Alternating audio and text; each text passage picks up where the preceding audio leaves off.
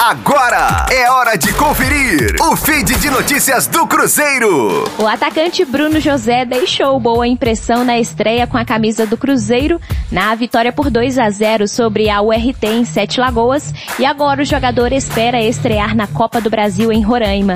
Em entrevista, Bruno disse, aspas, Nunca joguei em Roraima, mas a expectativa é de fazer um grande jogo, dar o nosso melhor.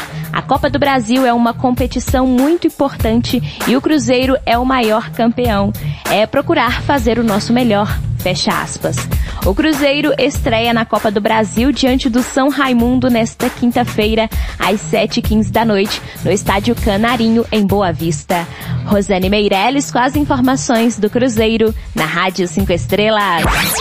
Aí! Daqui a pouco tem mais notícias do Cruzeiro. Aqui, Rádio 5 Estrelas.